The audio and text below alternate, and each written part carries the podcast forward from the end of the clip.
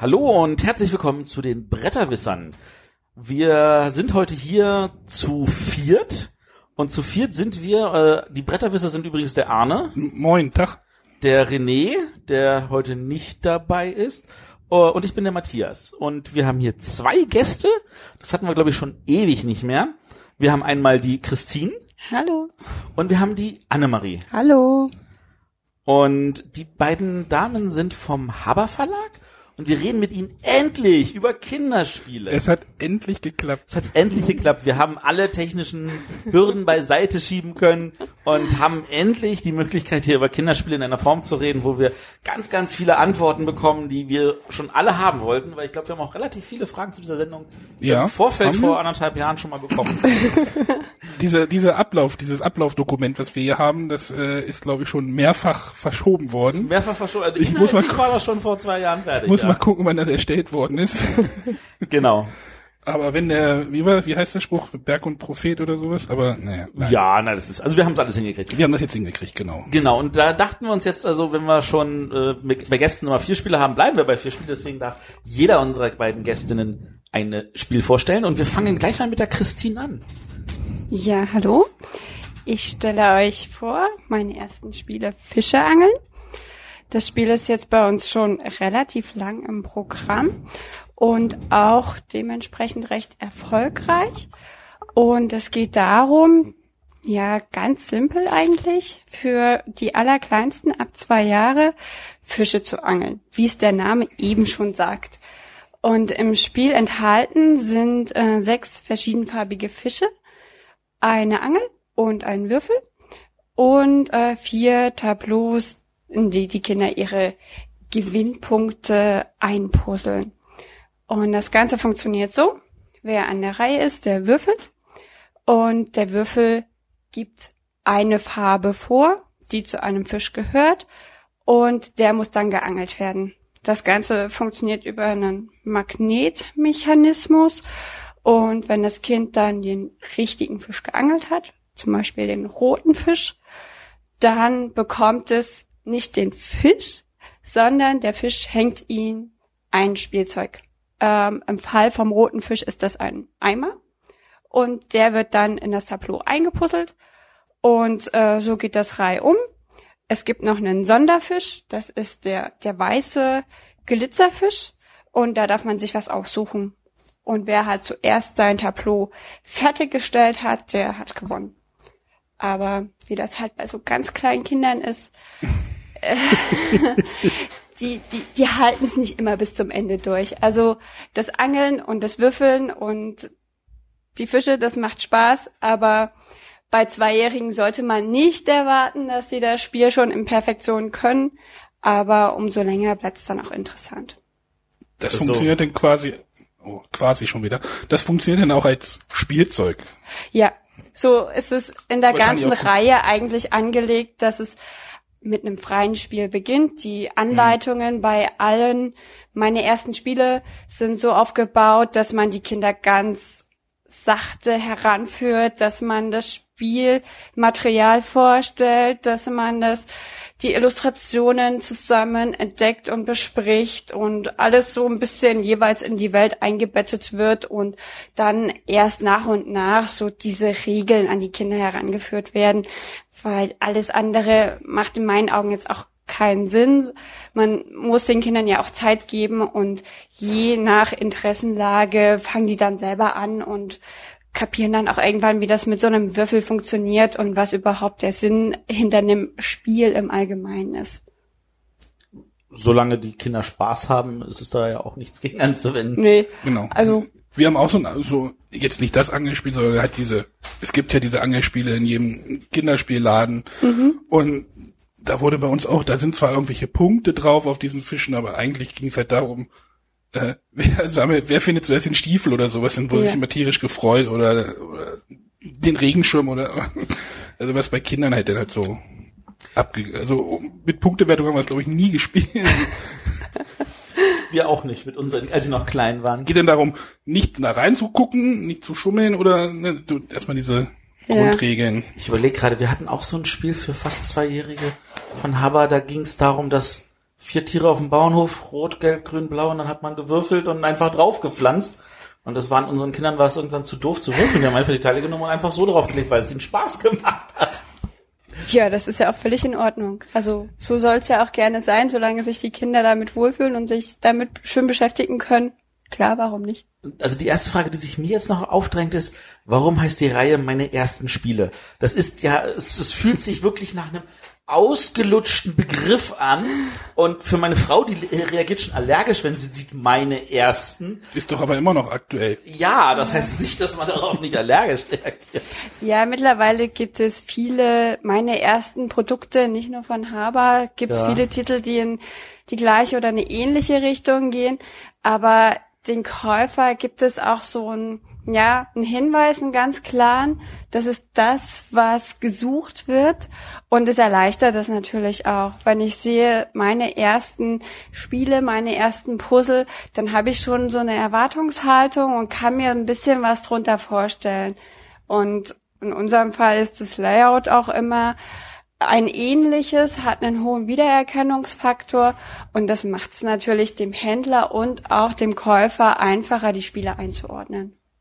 Das ist doch schön. Ähm, was wir noch mal machen, wenn, nachdem wir das Spiel vorgestellt haben, nochmal die Rahmendaten. Also den Verlag Haber, den haben wir ja, aber vielleicht noch kurz den Autor erwähnen und weiß ich nicht, ob es einen Illustrator gibt. Ja, na gut. Also es ist halt auch mein Lieblingsspiel, weil ich selber ja der Autor, wenn man bei so einer einfachen Regel von wirklich einer Autorentätigkeit sprechen kann. Und ich habe es auch selber illustriert. Also so ein komplett, ähm, ja, so mein Baby ist das. Und auch eins von meinen allerersten Spielen, wo ich Dein bei Haber erstes angefangen habe. Ja, im doppelten Sinne. Erstes Spiel, genau. Und ja, da verbinde ich natürlich auch total viel damit. Und ja, es liegt mir halt selber auch sehr im Herzen, weil man da ja nochmal besonders viel reinsteckt und auch möchte, dass es erfolgreich ist. Also jetzt Ja. nicht, dass irgendwie unsere Hörer erwarten, dass alle Redakteure auch illustrieren können. Na, Matthias? äh, das kriege ich nicht hin. Außer ihr wollt irgendwelche Bleistiftzeichnungen von Strichmännchen. Nee, super. Vielen Dank. Dann ähm, wollen wir mal kurz den Arne ein Spiel vorstellen Ich, lassen? ich darf jetzt? Du darfst Ja, jetzt. ich darf jetzt? Mal wieder was Einfaches? Mach was Einfaches. Ähm, Karuba hatten wir ja schon, wollte ich erst, aber mir wurde gesagt, oh, das hatten wir ja schon, da ich Das ganz vergessen. Schon, ja. Äh, ich möchte über das Spiel Animals on Board reden. Ist jetzt für mich ein bisschen schwer, weil normalerweise lege ich die Spiele auch immer vor mich hin, wie, wie unsere Gäste, aber ähm, ich muss das jetzt versuchen, außer, außer, aus dem Ge Gehirn ist, er rauszupulen. hat das Spiel nicht mehr dabei, aber das ist nicht schlimm, weil das ist so einfach, das kriegt er hin. Genau, bei äh, Animals on Board geht es halt darum, ähm, Tiere auf eine Arche zu bringen. Also man ist quasi nicht, ähm, quasi, äh, man ist nicht Noah, sondern irgendwie Jack, der Archenbauer. Und Noah ist der große Konkurrent. Noah hat so den Trick, dass, also es geht halt darum, Tiere zu sammeln. Der Witz ist jetzt daran, man möchte einzelne Tiere haben, die haben halt Werte von eins bis fünf. Wenn man ein einzelnes Tier am Ende auf seiner Arche hat, also von einer Gruppe, also Elefant oder Pinguine gibt's glaube ich nicht, aber Schildkröten. Schildkröten, Nashörner, Tiger und so weiter. Ich glaube, es gibt zwölf verschiedene Sorten. Wenn man ein einzelnes Tier auf seiner Arche am Ende hat, zählt dieses Tier einen Punkt. Wenn man ein Paar am Ende auf dieser Arche hat, laufen die weg. Die laufen natürlich zum Noah, weil der hat natürlich das super Der hat da Paar äh, Sonderangebot. hat dann ein, wie nennt man das so Monopol auf, da, auf die Pärchen. Genau. Aber wenn man es schafft, mehr als drei zu sammeln, zählt jedes Tier dieser sogenannten Herde drei Pu äh, fünf Punkte. Also auch die Einzeltiere zählen in fünf, also das ist der Mehrwert. Man muss halt immer über diese doppelte Hürde, also über diese Paarhürde hinweg. Das Spiel hat einen ganz einfachen Mechanismus, diesen äh, I split you choose, gibt es einen deutschen Begriff für? Äh, ich teile, du nimmst. Äh, Kuchenregel. Kuchenregel, genau. Äh, in der Mitte liegen am Anfang je nach Spieleranzahl äh, ein, ein Pack von Tieren aus. Bis, bis zu 13. Bis zu Bei vier 13? Spielern sind's 13. Genau, in einer, also so in einer Gruppe. Und wenn man dran ist, teilt man einfach eine Gruppe Tiere. Wenn man diese Gruppe Tiere teilt, zieht man die auseinander, kriegt dafür eine Futterkiste, das geht dann so weiter, das wird dann immer kleinteiliger. Und irgendwann kann man sich eine Gruppe Tiere halt nehmen, indem man pro, also indem man diese Gruppe nimmt und man muss dann für jede Gruppe oder für jedes Tier in der Gruppe eine Futterkiste abgeben. Also wenn man eine Gruppe mit drei nehmen will, möchte und auf seine Arche stellen will, dann äh, muss man ja drei Futterkisten angehen, abgeben. so funktioniert eigentlich auch schon das ganze Spiel. Mehr ist es eigentlich nicht. Gespielt wird bis. Gespielt wird, bis das Schiff voll ist. Das sind Zehn Tiere, genau. Äh, wie gesagt, es ist wirklich total simpel, ähm, versteht eigentlich auch jeder sofort. Das ist super simpel. ja. Aber es ist durch dieses, also es ist, es ist simpel zu erklären, aber es steckt doch mehr dahinter. Also man guckt auch, oh, jetzt teilt der diese zwei Gorillas irgendwie, möchte der den in der nächsten Runde nehmen, dann kann ich mir halt den Witz machen, ich teile diese Zweier-Gorilla-Gruppe nochmal in zwei Einzeltiere, dann kann er sich halt keine zwei Gorillas auf einmal nehmen und, und, und, und, und. Also, Ja, man versucht das auch so zu gestalten, dass man sich versucht zu merken, was haben die anderen genommen. Und wenn man da ist, der hat schon einen Gorilla, dann will ich ihm nicht zwei Gorillas geben, sondern vielleicht irgendwie eine Gruppe, wo nur einer drin ist, damit das nicht, damit er vielleicht Zweierpärchen hat, das er dann für den Müll abgeben muss. also wirklich total simpel, aber auch ganz tolles Material. Also diese Archen sind so ein Tableauhalter, die aussehen wie so eine Arche. Ist immer, ist immer ein Gebastelte Wohl- 3D-Pappe. Genau, das ist einfach nur, man kann die sich vor sich hinstellen, die anderen sehen nicht, was man hat. Äh, und. Ja. Schöne Aufmachung, ganz tolle Grafik von Harald Lieske. Nee. Nee, doch. Alexander Jung.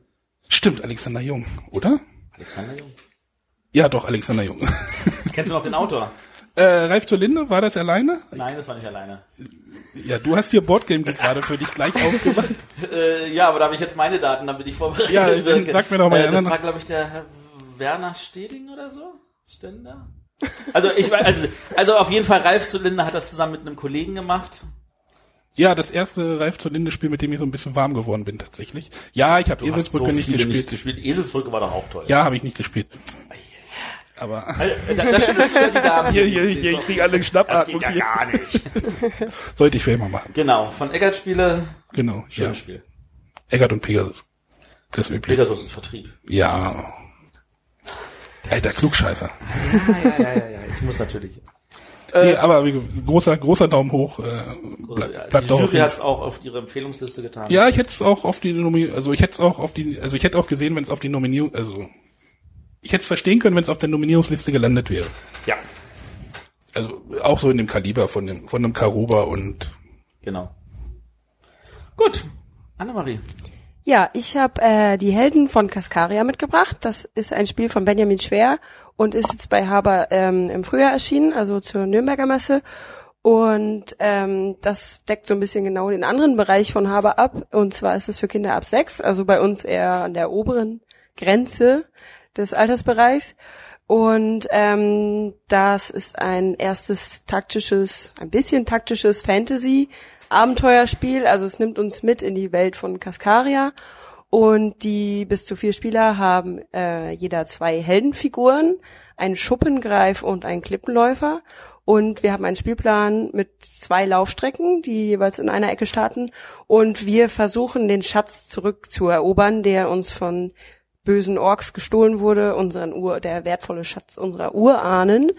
Und wir wollen natürlich jetzt mit besonders großer Heldenmut diesen Schatz äh, zurückholen. Und das Spiel funktioniert mit einem simplen Kartenmechanismus. Also die Spieler haben am Anfang Karten auf der Hand und wenn man an der Reihe ist, kann man im Grunde zwei Sachen machen. Karten nehmen, weil man nichts ausspielen kann, will in dem Moment. Dann nimmt man was vom Ablagesta äh, vom Nachziehstapel oder aus der Auslage. Oder die zweite Aktion, ich spiele Karten aus. Und das Besondere hier ist, dass man ähm, nicht Karten derselben Art spielt, es gibt vier verschiedene Arten, sondern derselben Farbe. Und ähm, diese vier verschiedene Karten sagen zum Beispiel, dass ich meine Figur bewegen darf, dass ich ein Goldstück, was ich schon unterwegs finde, zu mir nehmen darf oder eben zwei zusätzliche Karten nochmal ziehen darf. Und ähm, man muss eigentlich so ein bisschen überlegen, wann ist der richtige Zeitpunkt, dass ich die Karten ausspiele. Sammle ich lieber noch ein bisschen, um vielleicht mehr gleichfarbige gleichzeitig auszuspielen. Und ähm, es ist wirklich bis zum Ende sehr spannend, weil am Ende geht es natürlich darum, wer die meisten Goldstücke retten konnte. Und sobald einer am Zielfeld angekommen ist und das magische Amulett, das auch zum Schatz gehört, den Orks entrissen hat, wird eine Endwertung durchgeführt und zwar für beide getrennte Wege. Und da geht's dann nochmal um die Position, an der ich stehe mit meinen beiden Figuren.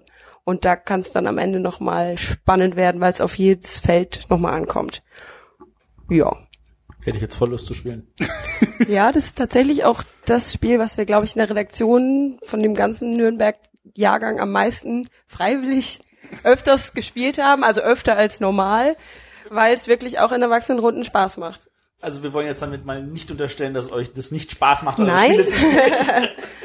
Aber das tatsächlich auch in reinen Erwachsenenrunden funktioniert. Also wenn da jemand fragt, hat da immer jeder gern mitgespielt. Und ähm, es funktioniert aber auch mit Kindern, weil eben die Aktion, die man zur Verfügung hat, während man dran ist, eben ist entweder du ziehst eine Karte oder du spielst ein Set und ob ich gleichfarbige Karten auf der Hand hat, erkennen eben auch Kinder mit sechs schon sehr gut. Und ähm, so funktioniert es eben auch mit den Kindern schon ganz gut. Es gibt auch eine Variante, die noch ein bisschen taktischer ist dann in der Anleitung für ein bisschen, die das schon durchschaut haben, wie viele Karten es so gibt, von welcher Farbe und dann macht es auch echt lange Spaß. Also liegt jetzt hier das gesamte Verlagsspektrum vom einem Ende bis zum anderen Ende hier mehr oder weniger. Ja, der Anfang und das Ende Ja. so. Ja, ich glaube, wir haben sogar Spiele auch ab sieben oder acht. Das ist ja der Lernspielbereich, wo man dann wirklich sagt, einmal eins oder sowas, das funktioniert dann vielleicht erst ab der zweiten Klasse. Aber im Grunde ist das schon sehr gegensätzlich, Ja, was wir halt auf jetzt die, haben. auf, auf die Aufmachung. Genau. Also wenn jetzt unsere Hörer irgendwie vielleicht mal nebenbei googeln oder sowas, diese Fische, das Fischeangeln ist ja sehr Äh, es, es wirkt so knuddelig. knuddelig, genau. Und das andere ist halt doch schon Richtung Fantasy und äh, Das, Ja. das, das, wenn das nicht Geld wäre, dann könnte man sagen, das hätte auch bei Heidelberger rauskommen können. Genau das, also so ungefähr war mein Spruch heute auch, als wir vor der großen ja, Wand mit den vielen Spielen, die es hier gibt, äh, standen. Es hätte auch ja schon fast ein Erwachsenenspiel sein können von der Aufmachung. Aber sehr cool. Ja. Wir hoffen, dass es die Sechsjährigen auch cool finden und äh, kaufen wollen und Mama sagen, sie wünschen sich das zum Geburtstag. Also für alle unsere Hörer, die äh, ihre Kinder mit Stone Age Junior und Leo muss zum Friseur schon so weit gequält haben, dass die Kinder was Neues brauchen, vielleicht mal einen Blick dann auf die Helden von Cascaria. Äh, noch kurz die Rahmendaten. Wer ist der Autor? ähm, das ist Benjamin Schwer und die Illustration ist von Jan Kernke. Auch perfekt vorbereitet hier. Perfekt vorbereitet. Das ist doch super. Das ist der Vorteil, wenn die Spieleschachtel vorher. Das ist der Vorteil, wenn man sich ein Jahr lang damit beschäftigt hat. So muss es sein. Okay. Äh, gut, ich habe auch noch ein kurzes Spiel und zwar, äh, das hatte ich dann, hatte ich mal mit dem Arne gespielt und der, der Arne, der war jetzt nicht so hundertprozentig angetan, dann habe ich das mit nach Hause gebracht und habe das mit äh, Frau und Kindern gespielt und zwar Hoftheater. Äh, das nächste Spiel mit äh, Bastel 3D Also da ist so eine richtig schöne Bühne, die mit Drehteil und eine Anzeige, wo man also hin und her schieben kann. Und da stellt man dann irgendwelche Figuren drauf. Sehr aufwendige Figuren. sehr aufwendig. Ich musste es zum Glück nicht zusammenbasteln, das hat ja der liebe Arne gemacht. Mhm.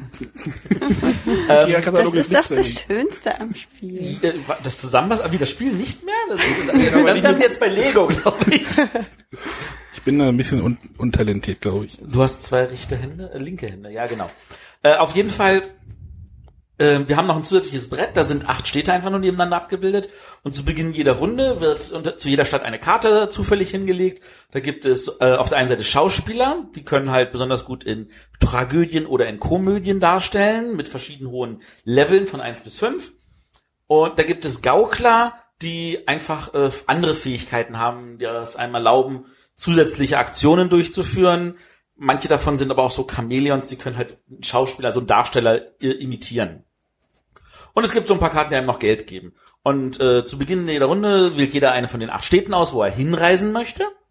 Und jede Stadt, wo nur ein Spieler hinreist, das wird dann also gleichzeitig aufgedeckt, ähm, der bekommt das, was da liegt an Karten. Und äh, da, wo mehrere Leute hinreisen, da werden die Karten einfach abgerissen und auf den Ablagestapel geworfen. Ähm, und die ganzen Schiffe, die man aber verwendet hat, die bleiben alle in diesen Orten. Man kann also zu diesen Orten jetzt erstmal nicht hinreisen, weil die hat man sich selber gesperrt. Die genau, die Karten bleiben liegen und man nimmt sie erst nicht wieder. Genau, die so. Karten zu, von Orten, wo er nicht hingereist ist, die bleiben liegen und für die nächste Runde kommt einfach zu jedem Ort eine neue Karte hinzu. Das heißt, da können auch zwei, drei, vier oder fünf Karten auf einem Ort liegen. Ähm, nun gibt es bestimmte Schauspieler, die haben Fähigkeiten. Einer erlaubt es zum Beispiel, sämtliche Schiffe wieder zurückzuholen, sodass man wieder zu allen Orten reisen kann. Andere erlauben es einem, Geld vom Mitspieler zu klauen. Äh, andere wiederum ermöglicht es einem, äh, ein Impresario auf die Bühne zu stellen, auf diese Drehbühne. Und dann wird- dafür kriegt man auch sofort Geld. Und äh, man versucht halt diese Schauspieler zu sammeln und wenn man mehrere gesammelt hat, dann kann man auch aber auch welche wegschwerfen, um die Meinung des Königs, Leo, Leonin, glaube ich, heißt er, äh, zu beeinflussen, ob der lieber eine Tragödie oder eine Komödie sehen will, je nachdem, was man so Schönes gesammelt hat. Das Problem ist, wenn ich jetzt also einen Tragödien- und Komödienschauspieler habe und den Komödienschauspieler abwerfe, will der eher eine Komödie sehen, aber ich habe nur noch den Tragödienschauspieler übrig. Also muss man das immer ein bisschen abwägen. Da spielt natürlich auch rein, dass es einfacher ist, ein Einer-Level abzuwerfen als ein Fünfer-Level. Und ähm, das Ganze spielen wir so lange, bis der ganze Nachziehstapel einmal durch ist. Dann haben wir die ersten Durchgang durch. Dann wird einmal abgerechnet. Man wirft alles ab, bis auf die Gaukler. Äh, macht noch einen zweiten Durchgang und am Ende wird geguckt, wer hat das meiste Geld. Ähm, das ist eigentlich auch schon alles und das spielt sich relativ flott schnell, einfach. äh, Also meine Frau ist begeistert. Sie hat gesagt, ich darf nichts Negatives über das Spiel sagen.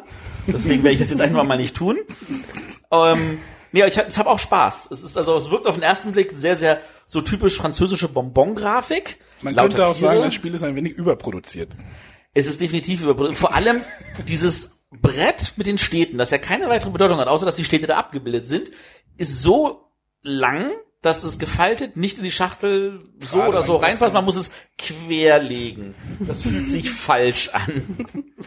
Nein, jetzt hab ich doch diese, was diese Negatives Marker, gesagt. diese Marker für die, in welcher Stadt war ich schon, sind irgendwelche so Luftschiffe, die Ja, großartig überproduzierte Plastikschiffe. Die Grafik ist die Impresarios auch. Aber das Ganze ist natürlich gefüllt mit Tieren, ähm, was natürlich auch irgendwie witzig ist.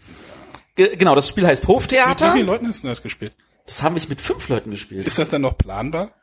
Ja, es fühlte sich planbar an. Ja. Also ganz ehrlich, planbarer als Kompletto. also es hat auf jeden Fall nicht gestört. Es war, hat schon Spaß gemacht. Also ich sehe mit fünf Leuten, dass, du- dass du dich da sehr oft ja blockierst und äh, ja, Ja. mich ja. hat's jetzt nicht so abgeholt, aber das kann ich jetzt ja Negatives sagen. Du darfst gern was Negatives sagen, wenn Ich fand es auch ein bisschen zu viel. Also Ach, was ich ja nicht erwähnt hatte jetzt noch, äh, wenn mehrere Leute zur selben Stadt fahren, dann kriegen sie ja keine Karten, dann kriegen sie als Entschuldigung eine Bittstellkarte. genau so eine Trostkarte. Genau, davon dürfen Sie eine in der ersten Runde hinlegen. Die wird bei, sowohl bei der ersten als auch nach der zweiten Runde gewertet. Und in der zweiten Runde können Sie noch eine zweite zulegen. Und die kann noch mal eine Menge ausmachen. Also die Ja. kann ruhig so acht bis zehn Geld kann die schon machen. Da gibt's dann so Bonusziele, die man noch irgendwie erreichen kann. Sagen, Genau. Hab die meisten Tragödiendarsteller oder irgendwie Oder so, genau, oder hab keine Gaukler oder hab ausgeglichen etc. Genau, also Hoftheater von Bruno Catalla und Christian Martinez mit äh, fluffiger Grafik von Jeremy Fleury. Ich, ich, Kennt ihr? Hat noch nie was für Haber gezeichnet, oder? Nee. ich möchte auch gerade noch anmerken, dass Matthias das gerade vom Handy abliest. Ich bin vorbereitet, das möchte ich an dieser Stelle mal kurz sagen. Naja. Erschienen ist das Ganze bei Bombix in Deutschland im Vertrieb von Asmodee. Gut, ähm, was, jetzt kommt Bombix? nochmal die Frage der Woche. Hast du eine Frage der Woche? Nein. Alles klar, dann sind wir schon mit der Frage der Woche durch. Und dann kommen wir gleich zu unserem Hauptthema. So schnell kann das gehen. Ich dachte, bei zwei Grästen braucht man keine Frage. Nee, da braucht man nicht. Das ist völlig richtig. Äh, genau, also wir haben hier die Annemarie und die Christine. Ähm, erzählt noch ein bisschen was zu euch, damit unsere Hörer sich ein bisschen mehr vorstellen können. Wer seid ihr? Was macht ihr? Wie lange macht ihr das schon? Mit wie viel Begeisterung? Grenzenloser Begeisterung. Ja, soll ich anfangen? Also Ja. ich bin seit 2009 bei Haber und ähm, vorher habe ich studiert in Halle Spiel- und Lerndesign und ja, habe dann nach meinem Diplom mich eigentlich recht breit beworben und bei Haber, wer das noch nicht weiß, es sind ja doch mehrere Zweige, die es da gibt und hatte mich eigentlich ähm, mehr so für die Möbelsparte beworben. Und bin dann echt durch einen Zufall eigentlich in die Redaktion reingerutscht. Und irgendwie hat es gepasst wie die Faust aufs Auge. Also ich habe mich da sofort wohlgefühlt und auch angekommen gefühlt. Und ja, hab dann seither ja fast nonstop äh, da gearbeitet. Zwischendurch ähm, 2014 habe ich mal Elternzeit gemacht und ja ähm, quasi eigentlich ähm, jede Art von Produkt oder fast jede Art von Produkt schon betreut, vom Puzzle über die Kleinkinderspiele, über auch Spiele mit großen Aufbauten, auch ähm, Bücher, Spiele mit ähm, Elektronik. Natürlich aber eher so etwas einfache Elektronik, zumindestens die, die ich betreut habe. Ja, eigentlich überall mal dabei gewesen. Jetzt natürlich sofort die Frage, die sich aufdrängelt. Möbel? äh, ja, mein Studium war ähm, auch recht breit aufgestellt. Also das dieses äh, Spiele- und Lerndesign, ähm, das kann man in Halle an der Saale studieren, an der Burg Giebichenstein und das ist schon eher so ein bisschen künstlerisch angehaucht und da ähm, schnuppert man eigentlich in jede äh, Art Bereich hinein. Also ich habe auch dort viel mit Holz gearbeitet. Also ich kann auch drechseln zum Beispiel. Und hab, du produzierst also die großen Massen an Nibeln, die Hans im Glück für Carcassonne braucht. Ja, irgendwer muss es ja machen. Ne? ja, und ähm, von, von daher, es hätte auch anders laufen können. Ich muss aber zugeben, ich habe mir da nicht so viele Hoffnungen gemacht, da, dass ich da tatsächlich auch auf diese Möbelstelle passe. Und das war eher so, ach na ja, ich probiere es halt mal, mal gucken. Wäre schon schön, wenn es irgendwie klappt. Und dann war das so Bam und ja, Haber Spieleredaktion und ich war erst so, jetzt wirklich Haber, eigentlich ist das viel cooler und hoffentlich klappt das. Und dann, äh, ja, war ich ja noch in Halle, hab noch studiert, war mit meiner Freundin Eis essen und dann kam da dieser Anruf und ja, sie guckt mich an und ich strahle übers ganze Gesicht und sie wusste genau, ja, hat geklappt und ja, und dann ging alles total fix. Also ich, ich saß ja schon auf gepackten Koffern quasi und ja. Also für alle unsere Hörer, die doch immer unschlüssig sind, ja, man kann mit jeder Ausbildung als Redakteur enden, ohne das jetzt negativ zu meinen. Ja, gut, es gibt halt kein Studium für den Spieleredakteur.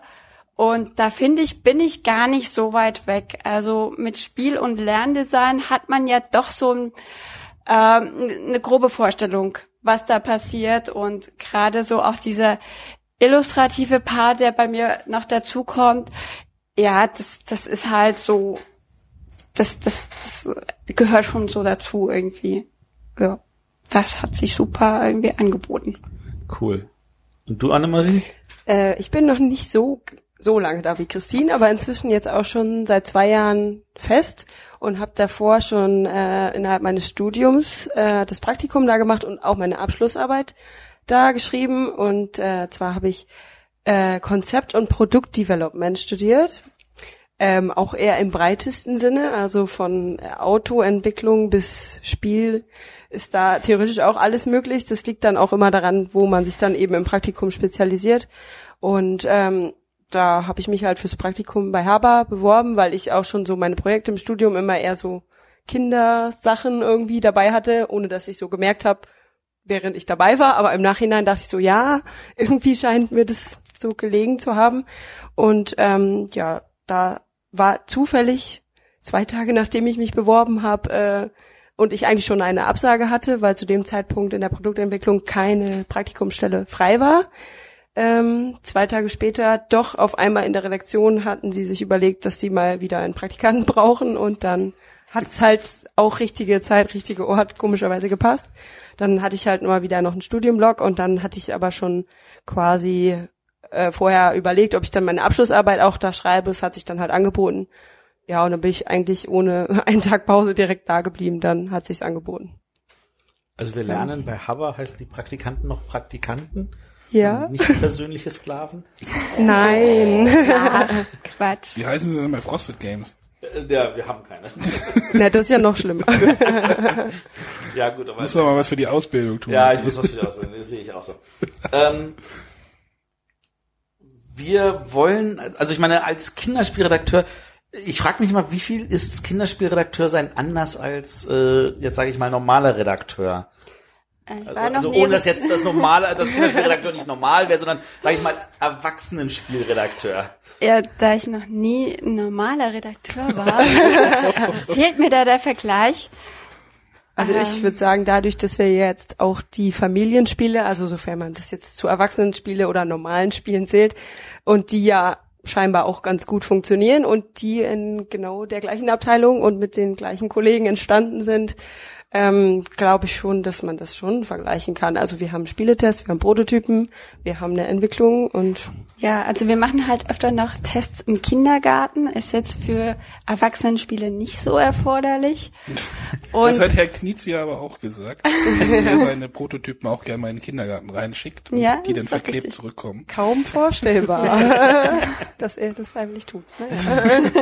Habt ihr Schwierigkeiten, Kindergärten zu finden, wo man testen kann? Nee, die sind eigentlich immer ganz aufgeschlossen und freuen sich, wenn wir kommen. Das bedeutet ja auch, dass wir dann eine Stunde lang so vier, fünf Kinder betreuen. Ah, ja. Ist ja auch nicht so schlecht. Und auch in Bad Rodach gibt es diverse Kindergärten direkt vor der Tür. Es gibt auch einen eigenen Firmenkindergarten. Da ist dann eher die jüngere Zielgruppe anzutreffen, die ganz kleine und auch da können wir In, testen. inwieweit verbrauchen sich Kinder als Testpersonen?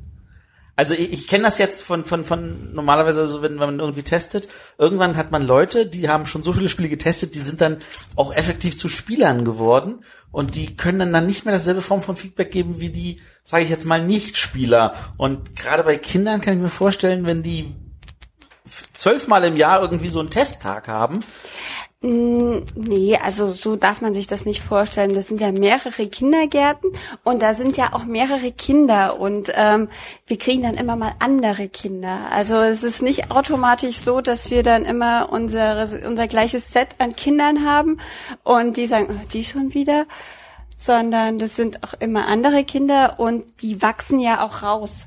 Also wenn man drei Jahre später in den gleichen Kindergarten, in die gleiche Gruppe kommt, dann sind die, sind da ja schon wieder die nächsten Kinder. Also es, es kommt eher selten vor, dass man sagt, okay, dich kenne ich doch. Und es gibt ja eh eher Kinder, die auch von zu Hause aus eher mit Spielen aufwachsen, die da vielleicht schneller einen Zugang haben. Also die wissen, was man mit einem Würfel macht zum Beispiel. Es gibt Kinder, denen muss man das erst erklären. Und es ist aber so, dass man bei Kindern ja ziemlich direktes Feedback kriegt. Also es ist nicht so, dass man die nachher befragt und die sagen müssen, ja, ich fand's gut oder schlecht, sondern das geht mehr über Beobachtung und da merkt man schon schnell, ob denen das Spaß macht oder ob die eigentlich nebenbei gucken, was sie jetzt anderes machen können oder den Nachbarn kitzeln oder so, dann merkt man schon, okay, das Spiel scheint jetzt irgendwie nicht so die Kinder die Aufmerksamkeit zu binden. Und äh, das merkt man auch, also die spielen ja auch im Kindergarten viel, also oft manche. Und ähm, ich glaube, dass die sich verbrauchen ist. Die spielen halt auch gerne. Für die ist es ja keine Arbeit oder so, ah, jetzt müssen wir schon wieder. Und die freuen sich ja, wenn da mal was Neues kommt. Also die kennen halt ihre Kindergartenspiele ja auch schon zum hundertsten Mal. Da freuen sie sich, wenn man mal mit was kommt und denen dann sagt, das ist jetzt super wichtig, dass ihr das spielt und das gibt's noch gar nicht und so. Da sind die immer gleich begeistert. Und man kann halt prima Mechanismen testen. Also ob ein Kind so einen Kreisel oder einen Schnippmechanismus oder sowas, ob die das einfach können. Und das ist manchmal sogar noch wichtiger, als ob die jetzt die Spielregel verstehen oder so. Ähm, ich muss jetzt dran denken, ich habe mal so eine, so, ein- so eine Dokumentation gelesen über die Fernsehsendung Blau und Schlau. Kennt ihr bestimmt. Ist ja so aus dem Kinderbereich. Eine nickt, eine nicht. Ähm, da ging es unter anderem darum, dass die, die, die äh, unheimliche Kraft von dieser Sendung darin lag, dass sie fünf Tage lang hintereinander dieselbe Sendung ausgestrahlt haben. Also sie haben einfach montags eine Folge gestrahlt, haben am Dienstag zur selben Zeit dieselbe Folge nochmal ausgestrahlt, am Mittwoch nochmal, am Donnerstag nochmal, am Freitag nochmal und dass durch die Wiederholung die Kinder halt diesen Lerneffekt hatten. Das, also das hat man wohl schon früh festgestellt aufgrund der Tatsache, dass äh, James Earl Jones einfach mal das Alphabet aufgesagt hat und die Kinder haben das erst nachgesprochen, dann haben sie mitgesprochen, dann haben sie es schon vorgesagt. Und dass durch diesen Effekt, also bei Blau und Schlau halt entsprechend auch sowas ist. Und da habe ich dann auch gelernt, dass für Kinder das gar nicht so wichtig zu sein scheint, dass es was Neues gibt. Deswegen war ich jetzt gerade überrascht, als, als du sagtest, naja, die Kinder freuen sich dann noch mal was Neues zu haben. Äh, ist das wirklich so? Wollen die dann was Neues oder ist denen das Ja, die sind schon grundsätzlich immer an Neuen interessiert. Klar, wenn man was wiederholt, dann kommt dieser Wiedererkennungsfaktor, der ist total wichtig. Aber wer öfter mal mit Kindern zu tun hat, der weiß, boah, wenn was neu ist, egal in welche Richtung, dann, dann gehen da erstmal die Augen auf und dann ist so dieses, ah, was kommt jetzt? Dieser Faktor ist auf jeden Fall da und ähm, wenn es spannend bleibt, dann, dann sind die auch gefesselt. Dann wollen die mehr.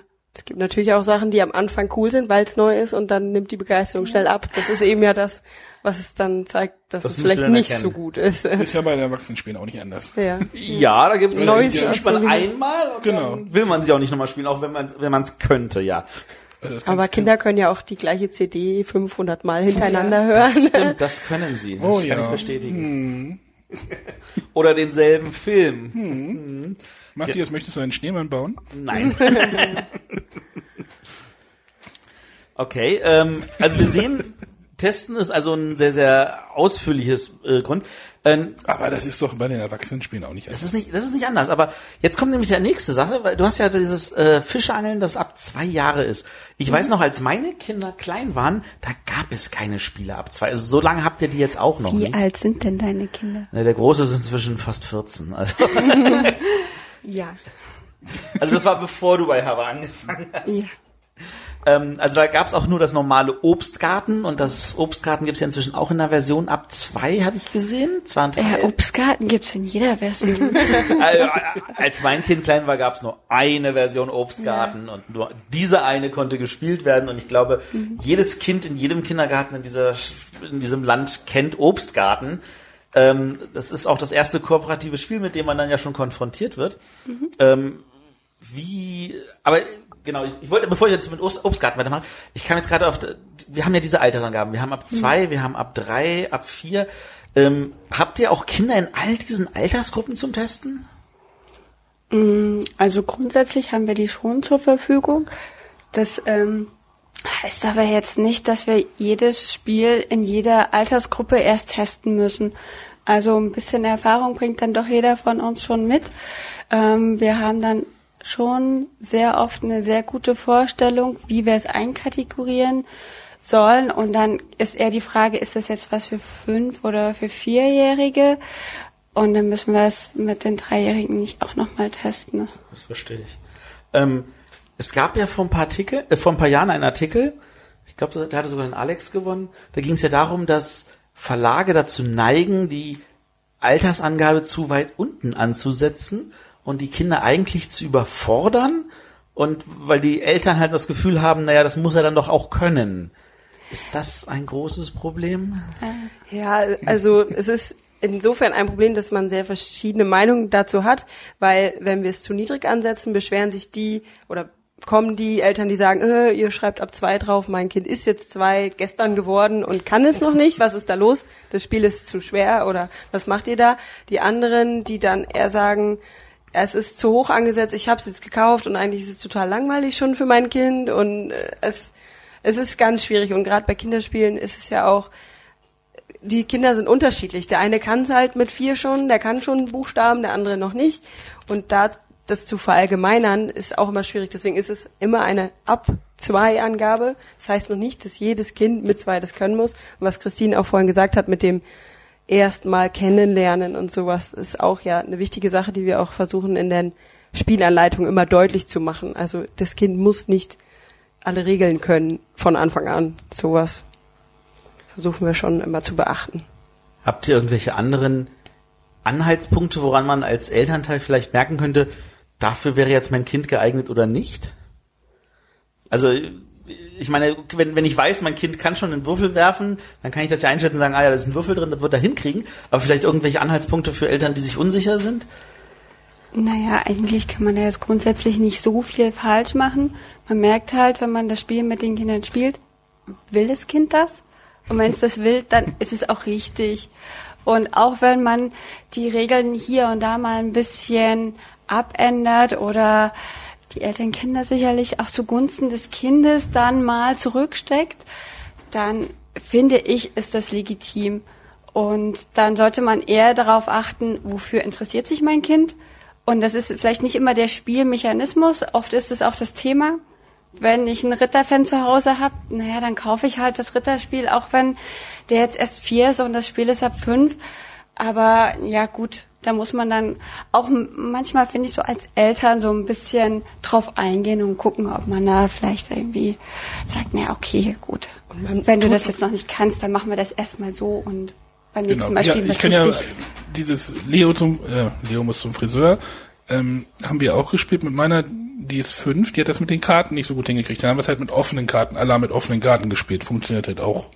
Den kann man halt ein bisschen mehr selber noch steuern und die Übersicht behalten. Sie kann sich dann um die, Me- das Memory kümmern.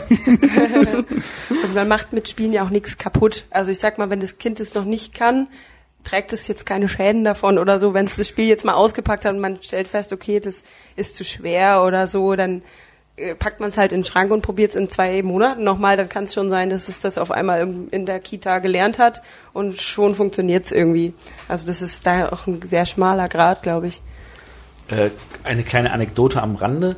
Wir hatten heute in einem Workshop, da ging es auch äh, um, um Empfehlungen und da war es tatsächlich so, dass der Friedemann erzählt hatte, dass in seinem Spieleladen seines Vertrauens der Händler ein Kinderspiel nicht mehr empfiehlt, weil er als Elternteil keinen Einfluss darauf nehmen kann, dass das Kind gewinnt. Also äh, das war einfach so ein Spiel, wo er nicht schummeln konnte, dass er verliert und damit wollte er das nicht mehr mit seinem Kind spielen. Oh, also diesen nicht Aspekt haben, haben wir, glaube ich, bisher noch nie beachtet. Also Friedemann konnte das auch wunderbar vortragen, dass er sagte so, ja, wir spielen jetzt noch, bis du ein Spiel gewinnst. Und wenn dann dieses Spiel auf den Tisch kam und das Kind verlor, dann wurde der Abend etwas lang. Panik. Gut, also das ist auch was, was Neues für euch an der Stelle, ja. wie ich höre.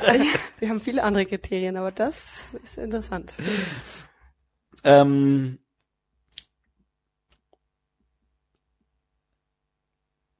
wo hören, wo hört der Bereich der Kinderspiele auf? Ich würde sagen, der ist fließend. Ja, also es gibt so einen Unterschied. Es gibt halt Spiele, die Kinder auch alleine spielen können, also in reinen Kindergruppen.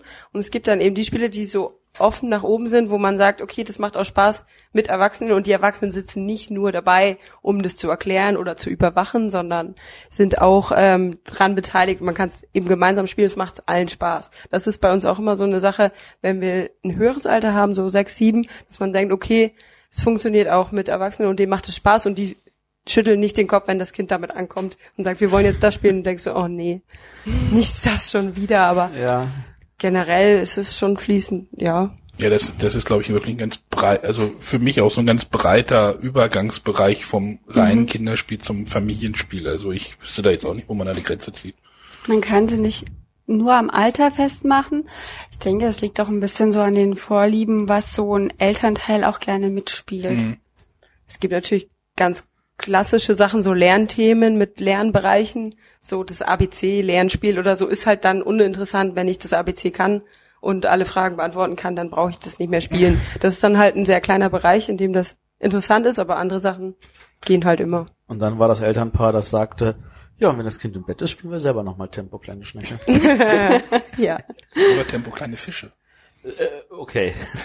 ähm, also ich, ich, ich, sag, ich streue jetzt mal so ein, mein Lieblingsspiel von Haber ist Silbenrallye. Hey. Das ist, ist finde ich total toll. Das ist, hat auch bei euch so, so mit so einer blauen Welle so als Lernspiel. Keine Ahnung, Oh ob das, ja. ob, ob ihr diese Reihe noch habt, Lernspiele oder so. ja. Aber sie hat nicht mehr die blaue Welle. Ist nicht mehr die blaue. Ja, man, man, man merkt, meine Kinder sind etwas älter inzwischen.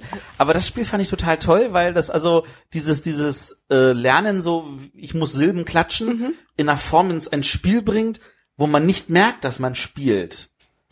Ähm, hab äh, ich meine, ich stelle mir das total schwierig vor, ein Kinderspiel in der Form zu. Es ist ja einfach zu sagen, okay, wir machen bei Obstgarten, wir würfeln, wir schauen mal nach, kommt jetzt der Rabe oder nicht. Das, das stelle ich mir einfach als Kinderspiel vor, als so ein Spiel, wo wirklich das Gefühl habe, das Kind lernt etwas dabei, völlig nebenbei, ohne dass es das selber merkt und dass, dass es sich aufgezwungen fühlt.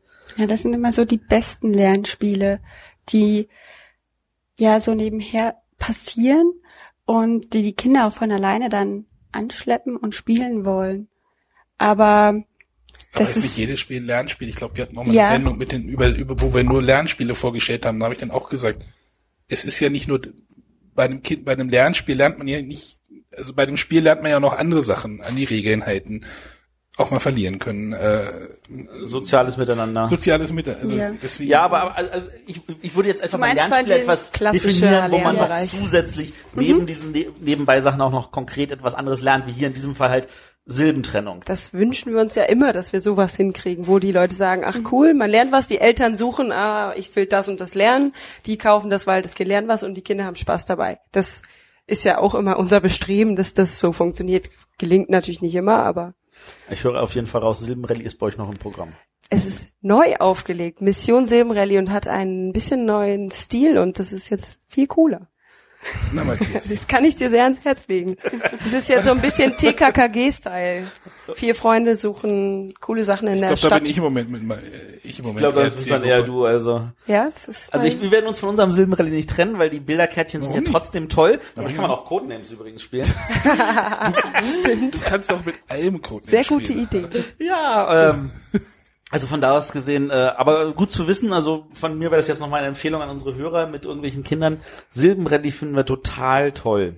Es wurde nämlich auch oft nachgefragt von Erzieherinnen, Lehrerinnen, deswegen kurz nochmal neu aufgelegt mit einem neuen Design, weil das anscheinend beliebt war. Zu Recht. Zu Recht. ähm, wie wichtig ist es für euch, dass ihr Lernspiele so an sich im Programm habt? Ja, es ist einfach ein fester Bestandteil des Programms. Gehört dazu. Es wird auch ähm, gefragt und auch irgendwo gefordert. Die Leute haben, glaube ich, schon ein ganz gutes Gespür dafür. Ein Lernspiel von Haber, damit hat man schon irgendwie was Ordentliches.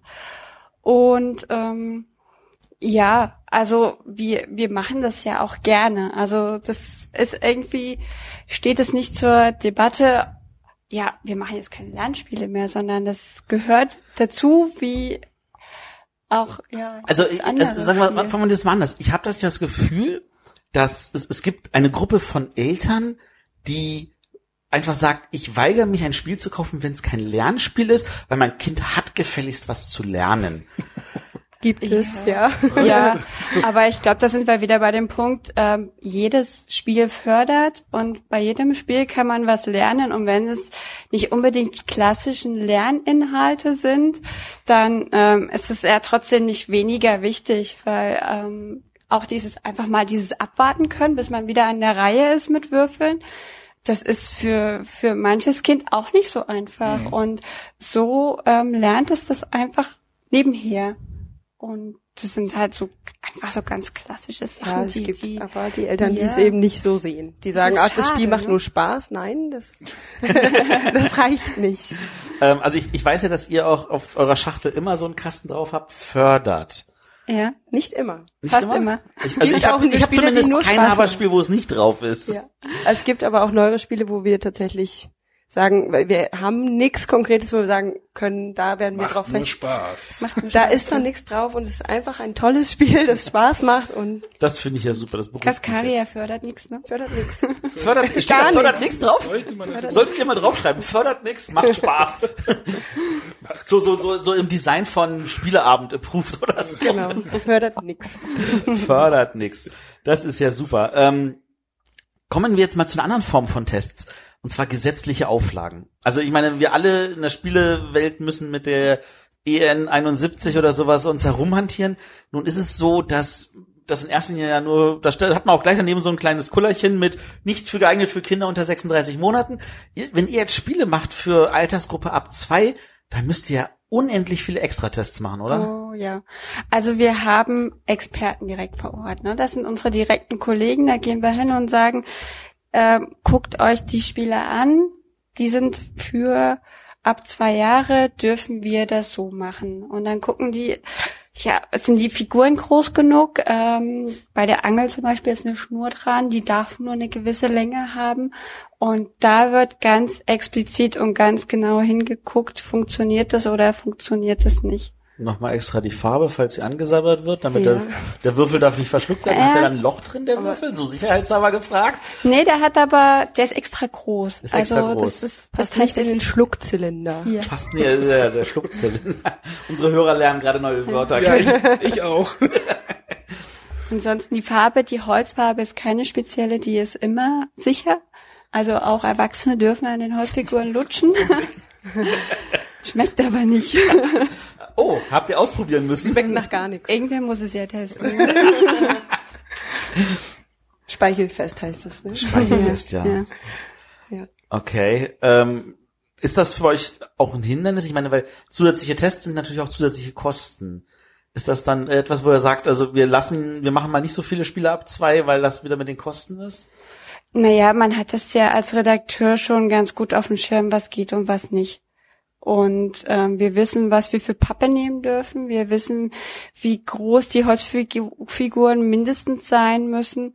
Und das ist jetzt nicht so, dass wir ein Spiel immer wieder zu einem Test schicken, sondern wir haben das Spiel fertig und gehen eigentlich davon aus, dass es diesen Test auch besteht. Und nur wenn irgendwelche Zweifel aufkommen, dann müssen wir halt nochmal ran. Also Erfahrungswerte halt einfach. Ja, genau, genau. Ja, und im Notfall wird halt ein Möbelstück weniger hergestellt. ähm, kommen wir mal von, von Material weg auf äh, Mechaniken. Also äh, der, der Ignacy Trevicek hat jetzt auch mal ein Kinderspiel in sein Programm gebracht von Portal Games. Der macht ja sonst eher so die martialisch auswirkenden Spiele mit irgendwelchen Science-Fiction-Themen. Ähm, und der hat halt gesagt, hier, cooles Kinderspiel, ohne Memo-Elemente, falls ihr mal eurem Kind was anderes geben. Also Memo geht ja immer, das haben wir ja alle schon gelernt, weil Kinder sind im Memo besser als Erwachsene. Mhm. Da habt ihr wahrscheinlich auch genug wissenschaftliche Studien zugelesen. Ist das, ist das denn wirklich so? Es ist unglaublich, was sich Kinder merken können. Also ist das, oder ist das nur in der Wahrnehmung? Du willst nicht mit Kindern am laufenden Band spielen. Ja, keine Ahnung, ist das, ist das Ich weiß nicht, ob es bei allen Kindern so ist, aber bei sehr, sehr, sehr vielen. Ja. Also ich glaube, also ich meine, natürlich ist das eine Trainingssache. Meine Frau schlägt unsere Kinder im Memory trotzdem noch. Meine auch. Ja, ich bin auch ich auch gut im Memo. als, als Redakteur, ihr seid ja auch trainiert. Also Memo geht immer. Dann habe ich das Gefühl, dass ohne Ende immer wieder Magnete gibt, ob sei es jetzt mit so einem normalen, alt, normalen äh, Fische angeln oder sei es äh, mit solchen Spielen, die ja auch, äh, also gab ja genug Spiel des Jahres, die mhm. irgendwie was mit Magneten gemacht haben. Ist dann aber Problem in den USA, weil wir noch wieder bei gesetzlichen ja, ja, ja, ja. Ja, ganz wichtig, nicht den Magnet essen. Ja, genau. Genau, der muss auch irgendwelche Sachen haben. Äh, gibt es so andere Elemente in Spielen, die immer gehen, wo man sagt, das ist so typisch Kinderspiel? Hm. Also es gibt ja diese Latte, also Reaktionsspiel zum Beispiel funktioniert auch immer, gibt's auch bei den Erwachsenenspielen, aber ist auch eher was, wo Kinder Spaß dran haben. Vielen Erwachsenen ist es dann zu stressig oder zu hektisch mhm. oder so. Das ist meine Frau. Die, ja. die, mag keine Reaktionsspiele und ich, ich bin der Leidtragende, weil ich bin besser als meine. Okay, ja, Reaktionsspiele. Also der Glücksfaktor ist ganz wichtig. Also Kinder können ohne Ende würfeln und sich freuen, wenn das Richtige gewürfelt wird und eben auch nicht, wenn das Falsche gewürfelt wird. Und ähm, das nimmt natürlich auch viel von der Taktik. Also umso jünger das Kind, umso weniger Taktik, umso mehr Glück und ja, das ist schon ein großer Faktor. Die denken halt auch nicht drüber nach, die Wahrscheinlichkeit auszurechnen, die wissen nicht, warum das jetzt passiert, die freuen sich einfach, dass sie was machen und das hat eine Auswirkung. Klingt jetzt mehr nach Beschäftigung als nach Spielen. Nein. Also jetzt vielleicht noch mal den Obstgarten mit reingebracht. Das ist ja ein kooperatives Spiel. Bevor jetzt wirklich diese Roll Welle von kooperativen Spielen über die Erwachsenen reingerollt ist, mhm. war das ja früher gab es nur zwei Gruppen von Leuten, die kooperativ gespielt haben. Das waren die Großgruppenspiele aller äh, Brot für die Welt mhm. und die Kinderspiele. Und dann natürlich Obstgarten seit, ich war, oh Gott, wie, wie lange ist jetzt Obstgarten? 30 Programm? Jahre Jubiläum dieses Jahr. 30 Jahre? Ja. Oh. wow. Sollte ich vielleicht auch mal spielen, was? Was? Also an dieser Stelle kurz für euch beiden zur Info. Der Herr kennt auch erst seit einem Jahr Halligalli. Ja, ja. Oh. Ach ja, wie niedlich. auch ein Spiel, das jeder Kindergarten hat. Mhm. Hm.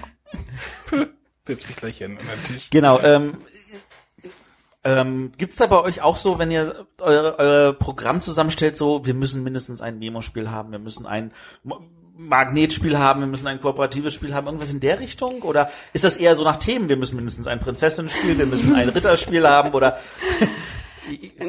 Mischung eigentlich aus Beides. beiden. Also wir gucken halt nicht, dass wir bei zehn Spielen pro Halbjahr acht Memo dabei haben. Es können schon mal zwei dabei sein, aber es ist auch nicht zwingend notwendig, dass eins dabei ist. Wir gucken natürlich schon, dass es eine ausgewogene Mischung, dass man für jedes Alter was hat, für Jungen und Mädchen. Das schon, ja. Ja, und wir haben unsere Schachtelgrößen, also vom ähm, super kleinen Spiel über Kartenspiele bis hin zum großen Spiel. Da versuchen wir natürlich schon immer überall unsere, unser Programm wieder aufzustocken. Und da geht's dann auch oft um die Größe. Äh, apropos Schachtelgröße, Haber ist ja auch jemand, der sich nicht zu schade ist, ein Spiel in einem Eierkarton in den Laden zu stellen. Ja. Ja, Was ist das für ein Spiel? Das ist eins von den Spielen, das ich nicht kenne. Ich, ich sehe das nur im Laden und denke mir so, boah, ein Spiel im Eierkarton, Dann- das brauche ich aber zum Das Glück ist, nicht. dann musst du in Eiertanz. Essen dieses Jahr zu uns kommen und dann spielen wir Eiertanz. Das Alles ist klar. ein sehr lustiges Spiel. Mit Partyfaktor. ja, Bewegungsspiel. Ich, sehe, ich, sehe, Ja, ja, ich bin so ja der ich. sehr bewegliche Mensch. Mach täglich Yoga-Übungen und so. Aber das ist tatsächlich ein Klassiker. Also Eiertanz ist so, das geht immer. Das kann man auch mit Erwachsenen spielen. Das können auch nur Erwachsene spielen. Muss man da nicht das die Eier irgendwie über, übergeben oder irgendwie so? Fangen, um den Tisch Beispiel, laufen, ja. reagieren, Kikeriki rufen. Und bloß nicht fallen lassen. Und sie an komischen Körperstellen aufbewahren. Ja, Unter irgendwie sowas, Knie. irgendwie sowas von mir. Am Kinn oder so. Ja, Matthias. Das möchte ich sehen, dass du das unter, unter das Kinn packst. Ich esse Okay. es auf. Ach nee, mein Schluckzylinder ist bestimmt. Memo an uns, wir nehmen das mit für die das Bloggertreffen in äh, Essen und dann wird mit den ganzen Bloggern Eierparty gespielt. Ich glaube, ich habe da was vor. Also, Wir gehen am, am Mittwoch kurz am Stand vorbei, sagen, wir mö- möchten uns kurz ein Eierparty leihen, kriegt ihr am Sonntag wieder. Eiertanz. Eiertanz, Entschuldigung. Die Party kommt danach. Die Party kommt dann. dann, Ähm, ihr habt aber auch noch so ein paar andere Spiele, die jetzt wirklich Klassiker sind. Ähm, Tier auf Tier fällt mir natürlich noch ein. Ja. Äh, wie alt ist das jetzt? Letztes Jahr zehn Jahre, glaube ich, Jubiläum. Zehn Jahre. Das also ja, jetzt gefühlt ist das ja noch jung, aber das, für, für Spieler ist das natürlich, ist das natürlich irgendwie auch schon Klassiker. Mhm. Ähm, wie lange sind bei euch die Spiele so im Programm? Also mindestens zwei Jahre und jeder, der sich gut verkauft, darf auch gerne länger bleiben. Und ja, das ist ganz, ganz unterschiedlich, wie lang ein Spiel im Programm ist. Ist auch oft nicht vorhersehbar. Also wir haben immer wieder so Überraschungskandidaten, die, die sich dann irgendwie unerwartet durchsetzen. Und es gibt leider auch Spiele, wo wir sagen, boah, das ist so ein super Spiel, wieso ist das nicht am Markt gelandet? Und dann fliegt das nach zwei oder drei Jahren schon wieder raus. was ist denn so ein Überraschungskandidat? Ähm, Positiv. Positiv, ähm, zum Beispiel Super Rino. Steht hier auch, steht hier auch noch das. Ja, aber das ist jetzt, ist ja auch eher Das so ist- eine Das ist das ein Erwachsenenspiel, oder? Beides.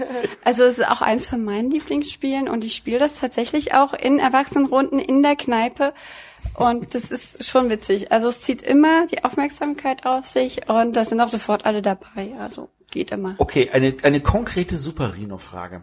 Wie kommt es, dass in einem Land wie Japan, das da besonders viele kleine Schachteln macht, ein Super Rhino in einer XXXL-Variante auftaucht? Die Japaner ja haben da drin. keine Ahnung. Die, die lieben das Spiel. Ja, die- Also es das tatsächlich, dass die Japaner da irgendwie total scharf drauf sind.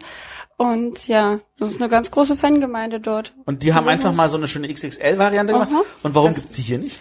Also die XXL-Variante war tatsächlich von einem Händler, der hat sich die in einer kleinen Auflage von zwei Stück selbst gebastelt für irgendeinen Händler, Event, Schulung oder so.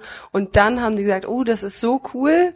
Und haben dann, glaube ich, 200 Stück oder so davon selber Ja, ungefähr gemacht. so eine Zahl habe ich auch gehört, ja. Ja, und äh, da ist natürlich die Preisfrage so eine Sache, Ja, wo ja, wir dann die erst ging mal- für 150 Dollar, das hatte ich Genau. gesehen. Wenn wir damit natürlich ankommen mit der ungefähr gleichen Schachtelgröße von einem Spiel, was sonst so 19 bis 25 Euro kostet. Ja. Also an dieser Stelle nochmal der Hinweis, ich hätte gerne so eine große Ausgabe. Vielleicht ist das doch was für den Massenmarkt oder so. Die hätten wir alle. Aber naja, Schauen wir mal. da sage ich mal, ähm, gespannt bleiben, da kommt bestimmt noch was.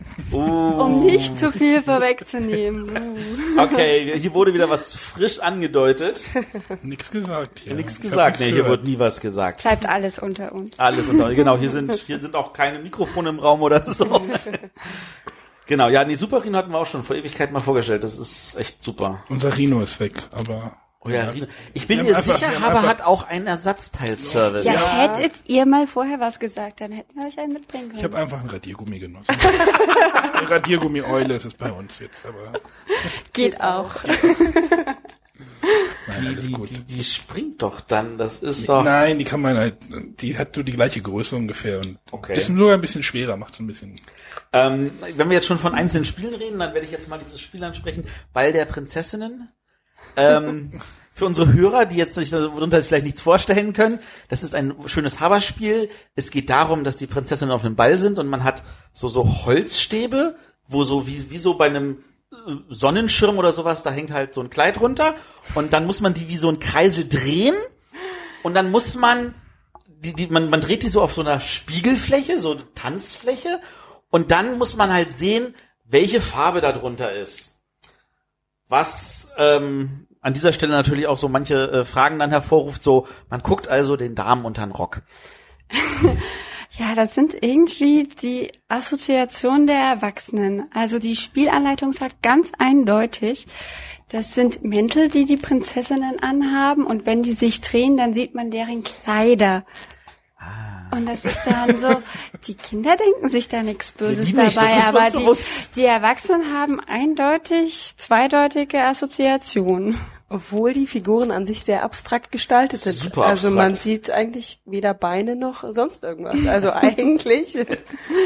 Ja, es soll sich ja auch noch wie ein Kreisel drehen können, also da, Ja. da lohnt sich jetzt nicht irgendwelche Proportionen anzugeben, aber also das ist halt also eine Geschichte, die also unter uns Redakteuren da hat sich auch bei- zu, bis zu mir die Runde gemacht und deswegen wollte ich einfach mal neugierig nachfragen. ähm, für alle unsere Hörer, ähm, das lohnt sich jetzt nicht, das irgendwie zu googeln. Äh, nehmt das einfach hin, das ist eine Anekdote und äh, genau. es ist auch nicht mehr im Programm, habt ihr gesagt. Ja, Nee. So, Andreas, wir haben es nicht vergessen. Genau, ja.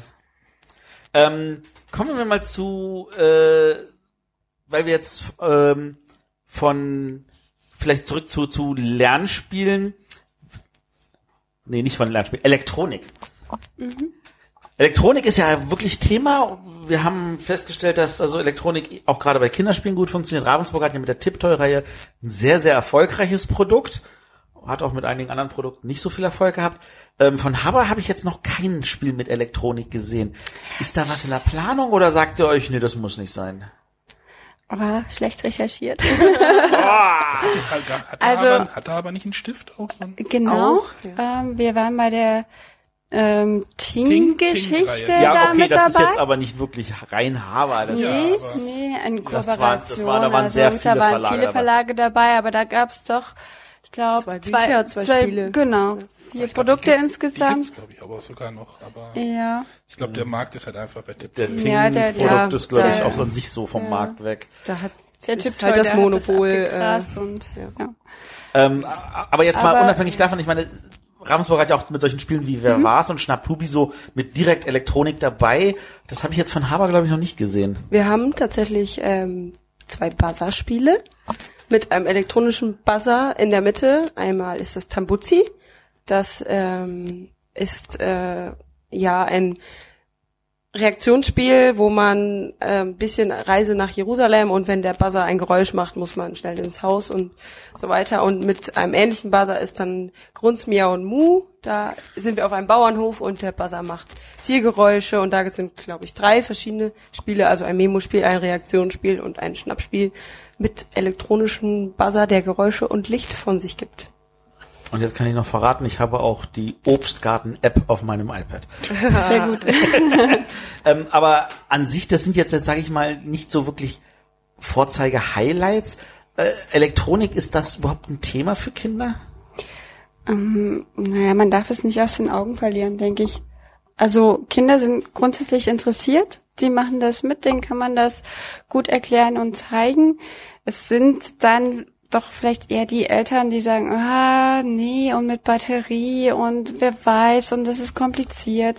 Ich glaube, es sind eher die Eltern, die da irgendwie abgeschreckt sind und ähm, Angst haben, dass sie sich jetzt ewig was durchlesen müssen oder ja, Naja, die Eltern sind ja die, die, die Leute, ja. die die Spiele kaufen. genau. Das ist ja auch das, wo die, die wo der Ravensburg Bei auch so Probleme hat Zwei bis sechsjährigen auf jeden Fall, ja. mit der Smart Play Reihe, wo die Mütter dann einfach die elektronischen Sachen nicht gekauft haben. Also da muss man ja wahrscheinlich auch die Eltern halt einfach. Wenn man schon liest, Genau. oh, Elektronik, ja, Hilfe. Das Kind ist noch lang genug am Computer jeden Tag. Genau, dann ist beim Spiel wenigstens nix. Und dann sitzt er auch eh schon zu viel vorm Fernseher. Und dann macht es Geräusche und nervt. Also grundsätzlich sind wir da jetzt nicht abgeneigt. Also wenn mal eine super Idee und wo das auch erforderlich ist, dass da eben Elektronik drin ist und wir uns das auch vorstellen können, dass wir es umsetzen können, so dass es auch gut wird Ja. und auch in einem Rahmen, wo es möglich ist, dann sind wir dann nicht diejenigen, die sagen, nein, absolut nicht. Oder Ja. so. Wobei die Entwicklungskosten, die darf man auch nicht außer Acht lassen. Das sind schon nochmal so ganz andere Maßstäbe als so ein herkömmliches Spiel. Also noch mehr als die zusätzlichen Anforderungen für ein 2 Plus Spiel bei der irgendwelchen Auf jeden Verordnung. Fall, ja. Okay. Ja. Ähm, reden wir noch mal kurz über Autoren. Also Haber ist ja einer der Verlage, der tatsächlich im Gegensatz zu jetzt sage ich mal den ganz dem Gros der restlichen sämtlichen Verlage auch tatsächlich öfter mal ein Spiel von einem eigenen Redakteur im Programm hat. Da war ja auch von eurem Kollegen, war auch vor ein, zwei Jahren eins auf der Nominierungsliste vom Ja. Kinderspiel des Jahres. Ähm, wie kommt es dazu? Einfach weil man selber irgendeine tolle Eingebung hat und das einfach machen kann? Oder äh, weil ihr nicht genug Ideen geliefert bekommt? Ähm, es ist so, dass wir tatsächlich ab und zu das, ja, so wie jeden anderen mal überkommt und dann hat man plötzlich eine super Idee und ähm, will die einfach mal so den auch den Kollegen zeigen und wenn das dann ins Programm passt und es auch nichts Vergleichbares gibt von einem anderen externen Autor, dann sagt man, na, wieso sollen wir das jetzt in der Schublade verkümmern lassen? Unsere Ideen sind auch sehr gut Da Und- ja auch viele aus dem kreativen Bereich kommen Genau. bei uns, äh, Und ist es halt manchmal dann so, dass man auch zusammensitzt. Ähm, aber ihr kriegt an sich schon ausreichend viele. Auf jeden Fall. Ja. Also ich meine, ihr habt dieses Jahr sogar, ich weiß nicht, ob das dieses Jahr war oder letztes Jahrgang, habt ihr auch ein Spiel von einem Kind veröffentlicht. Ja. Ist das eher die Ausnahme? Ähm, es kommt immer wieder vor, dass wir Spielideen von Kindern eingeschickt bekommen. In den seltensten Fällen äh, funktionieren die so gut wie ähm, Gut, das ist halt- also auch nicht die erste Veröffentlichung von diesem Kind. ja, ja. Meistens sind die Eltern da auch dann dabei, aber ja, man kriegt auch viel so eine Variante von Monopoly oder von Mensch ärger dich nicht oder irgendwelche Würfellaufspiele mit Karten mit Aktion singen ein Lied, wo man dann sagen muss, nett, danke, schön, aber ja, es ist jetzt nicht so innovativ, aber Also ihr kriegt auch die Klone zugeschickt. ja, natürlich. Obstgarten als Gemüsegarten zum Beispiel, auch sehr beliebt. Aber also wir, wir reden über Trampeltiere von Von der Emily Brandt, genau. von Emily Brandt, genau. Und das war einfach eine Idee, die hat uns wirklich gut gefallen. Und ja, da werden die Eltern sicherlich auch mal ein Auge drauf geworfen haben, ob das tatsächlich funktioniert. Ob die sich in der Spieleentwicklung auskennen. Man weiß es nicht. Ja, also Inka Markus, falls ihr das jetzt hört, ähm, ich hoffe, ihr habt genug Fortbildungsstunden belegt, damit ihr das einschätzen konntet. Ja, aber es ist nicht das erste Spiel von dem Kind, was bei uns rausgekommen ist. Der ähm, Benjamin? Der Benjamin, genau, Benjamin Burkhardt heißt er, der hat Rumpelritter rausgebracht, zusammen mit seinem Vater, der Günther Burkhardt. Und das ist schon ein ganzes Stück her und das ist auch eins von unseren Klassikern. Das ist jetzt schon eine ganze Weile im Programm und ja, macht den Kindern viel Spaß. Gut, also auch ein Autorenkind. Auch ein Autorenkind, so ein Ja, Zufall. die sind, ja- die sind natürlich ja in dieser ganzen, die wachsen ja in dieser Spielewelt halt einfach. Also, dann nur so richtig halt, wann meinst du, wir, können wir das erste Spiel von deinem Kind sehen? Uh, das wird noch ein Stück dauern. Wir haben uns jetzt erstmal an Fischeangeln rangewagt. Mein, mein Sohn ist jetzt gerade erst zwei Jahre alt geworden und ähm, ob der dann tatsächlich so die Interessen hat wie die Mama, das wird vielleicht, sich vielleicht, zeigen. vielleicht wird er auch Möbeldesign, wer weiß. Äh, wenn er nach dem Vater kommt, er nicht. Ah, okay. Über den haben wir jetzt natürlich kein Wort verloren. ähm, Anne, hast du auch noch Fragen? Ich, wollen wir nochmal auf die Haber Spieleamt Approved Spiele nochmal eingehen? Ja, lass uns das da würde machen. ich gerne noch mal ein bisschen, also für unsere Hörer, wir wissen ja, wir nehmen jetzt Anfang Juni auf. Matthias hat mir vorhin gesagt, die wird im August ausgestrahlt, die Sendung. Also, falls der Spiel des Jahrespreis irgendwie ja schon ein Haber vergeben ist, herzlichen Glückwunsch, oder ich weiß nicht. Ja, danke, danke. Falls nicht, habt ihr das jetzt trotzdem gehört und dann Genau, ist das Haber, halt so. Haber ist ja in den jetzt, ja, wir haben es vorhin, wir, haben, wir nennen es jetzt einfach Familienspiele. Oder wie seht ihr das? Ist, ist- sind das Familienspiele oder ihr verzichtet ja zum Beispiel bei diesen drei Spielen Spookies, Abenteuerland, ähm, Karuba auf die gelbe Schachtel. Das ist ja, Ja. schon mal ein Statement. Ja, Oder? sollte es auch sein. Sollte es, Ja, es sind Familienspiele. Es ist so gedacht, dass wirklich Kinder auch schon mitspielen in den angegebenen Altern ab acht oder ab zehn und auch mit der Familie, mit allem Mann, mit Mama, Papa zusammen das spielen können. Ja. Schon die Zielgruppe direkt anschließt, da wo eigentlich das andere Programm aufhört. Wann kam das erste Mal die Idee, Familienspiele zu machen? Und ich bin mir sicher, das war nicht vor zwei Jahren, sondern bestimmt schon deutlich länger her.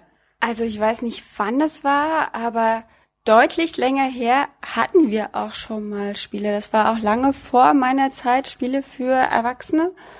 Also, oder beziehungsweise für die ganze Familie. 1995 oder Ja. sowas. Ui. In dem Dreh.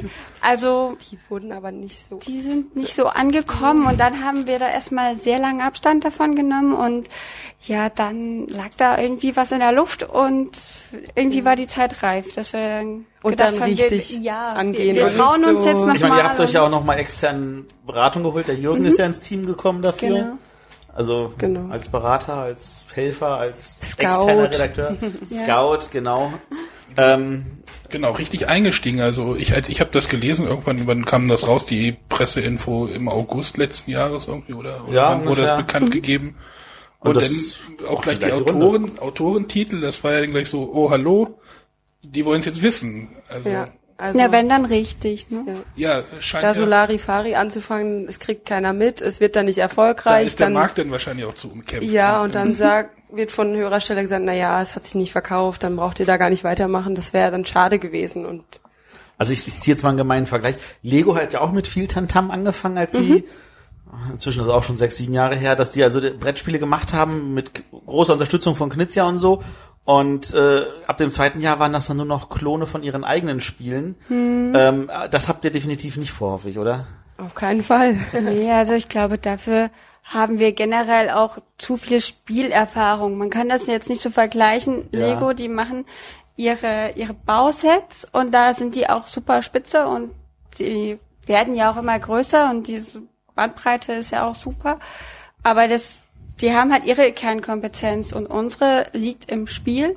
Und wir haben jetzt nur unsere Zielgruppe erweitert, aber es sind ja immer noch Spiele und wir wissen ja, wie Spiele funktionieren und Haben da auch Ja, die Kanäle eigentlich, genau, um da die genau. richtigen Ansprechpartner zu finden. So. Okay. Hoffen wir. Also es war ein logischer Schritt eigentlich, dass äh, genau so wie oder oder auch vielleicht für die Kinder, die ja mit den Haber-Spielen Ja, aufgewachsen eben. sind, die dann halt weiter weiter Genau. im Haber Okay, also, Kosmos. also wenn wir geduldig sind, heißt das, dass wir irgendwann auch Kennerspiele von Haber sehen und Expertenspiele? Oh, das ist jetzt so vielleicht ein bisschen weit in die Zukunft. Aber also- man darf was erwarten für dieses Jahr. nächstes Ja, Jahr. also ich habe schon von der Abenteuerland-Erweiterung gehört. Da bist du richtig informiert. genau. Ja gut, also ich weiß jetzt nicht, ob das schon angekündigt ist, wenn jetzt die Sendung online geht. Das äh, werden wir dann ja sehen. Ähm, aber kommen wir noch mal zu dem eigentlichen, also Spieleabend approved. Wer kam auf die Idee, diesen Stempel da drauf zu machen? Puh, gute Frage. Also wir hatten ja viele Brainstormings bezüglich Schachtelgestaltung. Läuft es unter dem Label Haber? Gibt es da einen neuen Markennamen? Ja, ich hatte mich auch, das Logo ist ja unverändert. Ja, also wir haben da viel hin und her überlegt. Da gab es auch viele Diskussionen mit allen möglichen Abteilungen. Ähm, das Spielabend approved. Wir wollten halt auf jeden Fall deutlich machen, dass es kein Kinderspiel ist. Auch kein Kinderspiel, was für ältere Kinder ist oder einfach cooler ist oder ähm, auf jeden Fall. Und das Spieleabend hat halt was gleich. Es ist abends, es kann nicht für Kinder sein. Und ähm, dass das jetzt in dieser Stempelform, ich, da gibt's Grafikabteilungen, die haben sich da irgendwas überlegt. Da gab's wahrscheinlich viele verschiedene Das war auf Vorschläge. jeden Fall gut, weil das ist hängen geblieben, Ja, das war, genau, das war, dass es auffällt, dass wir wussten auch nicht, ob das funktioniert, ob das irgendwie die, den Leuten im Laden, ob die das kapieren, aber so erstmal sah es gut aus und wir wollten damit auffallen und das hat's ja offensichtlich erreicht. Das hat es. Und Haber an sich, die Marke, die kennt man. Wir haben überlegt, ob wir da jetzt eine extra Marke schaffen, aber warum? Ja, dann muss Ich man mein, wieder den Kunden erklären, ja, was es denn ist. Und dann- Ja, und Genau. wir haben die Käufer und die wissen, das ist die, haben die Qualität und wenn die nicht dazu greifen, weil Haber draufsteht, sondern weil der Titel toll ist oder die Schachtel cool aussieht und dann feststellen, okay, es ist auch noch von Haber, gut, dann da haben wir schon drei Kinderspiele davon, das ist gut, das kann man kaufen. da muss ich jetzt mal sagen, ihr habt ja dafür extra letztes Jahr in Essen einen zweiten Stand gemacht, also damit die Kinderspiele und die Familienspiele mal getrennt sind. Ähm, Echt? Ja, hast du Ja. nicht mitbekommen? Pegasus hat auch einen zweiten Stand für seine Kinderspiele. ähm, wie sehr, ich weiß jetzt nicht, seid ihr öfter vielleicht in Essen dann auf der Messe auch irgendwie eingebunden? Wie sehr ist der Stand eigentlich nur Kinderabstellplatz? Also ich kenne- berechtigte Ja. Frage. Ich kenne Redakteure, die ihre Kinder von klein auf schon mitgenommen haben und all gesagt, ich stelle die morgens bei Haber ab und hole die abends ab. Also ich meine, wenn die Redakteure das schon tun, dann werden das die normalen Leute Ja. wahrscheinlich auch tun, ja, oder? es gibt, es gibt tatsächlich so Stoßzeiten, da erkennt man nicht mehr die Farbe des Teppichs, die ist knallrot nochmal angemerkt. Und dann da ist es wirklich so. Also da wird jeder Fleck irgendwie äh, beschlagnahmt, es wird auf dem Boden gespielt, es wird äh, auf und neben den Tischen gespielt, die Spiele sind überall gestapelt. Und ja, es gibt Leute, die sieht man jeden Tag wieder und die sind auch von Jedes früh Jahr. bis jedes Jahr und die sind von früh bis spät da und die haben sich dann schon gleich früh ihren Platz gesichert und ihren Stapel Spiele neben sich gestellt und dann wird da straff das Programm abgearbeitet und jedes Haberspiel getestet und ja. Das, äh, wir haben ja auch ein sehr offenes Messestandkonzept. Also bei vielen ist es ja so, dass du einen Personalausweis abgeben musst, dann bekommst du ein Spiel und kannst das dann aber auch nur an dem Tisch spielen. Und bei uns stehen halt alle Spiele in einem Regal und jeder darf sich nehmen, was er spielen möchte und stellt es dann wieder zurück im besten Fall, was auch meistens funktioniert. Also man muss ja sagen, in Essen Ja, klar. läuft es eigentlich immer ganz gut. Die Leute sind ja ehrlich und dadurch ist es halt ein An Anzugspunkt und dadurch, dass es eine Publikumsmesse ist und meistens in den Ferien, sehen die das als Familienausflug und dann guckt Papa halt nach den anderen Spielen und die Kinder können sich da vergnügen. Das sind ja nette Mitarbeiter, die sich kümmern.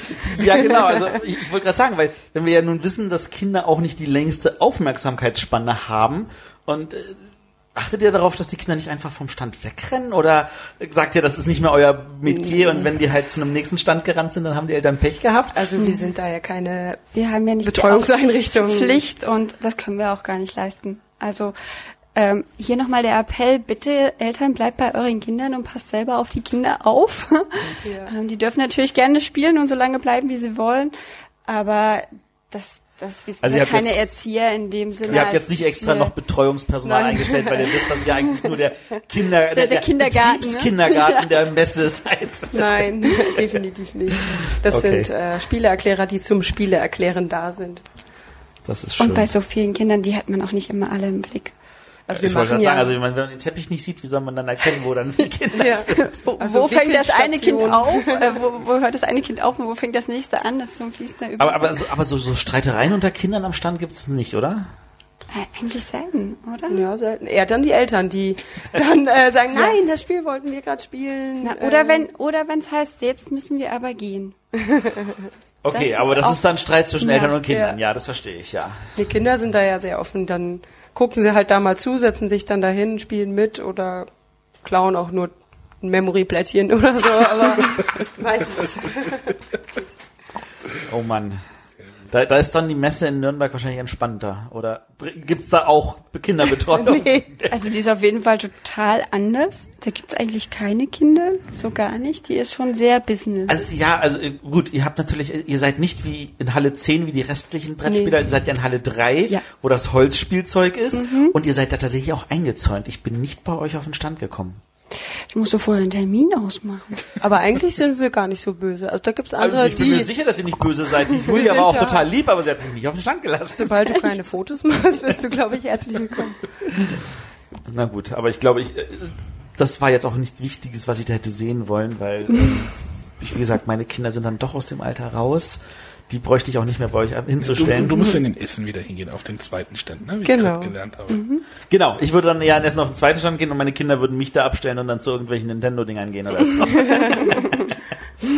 Ja, also, aber in dieser Familienreihe wird es weitergehen. Ja, Ja. definitiv. Oder Spieleabend Approved Reihe oder ich weiß nicht, wie man es Spieleabende, ja, eh, das Bei ist jetzt uns ein Name, der sind hängen die geblieben ist. Nein, nein, nein, nein, nein, nein, nein, nein. Ihr könnt sie jetzt nicht Familienspiele nennen. Wir haben gerade festgelegt, der heißt Spieleabende Reihe.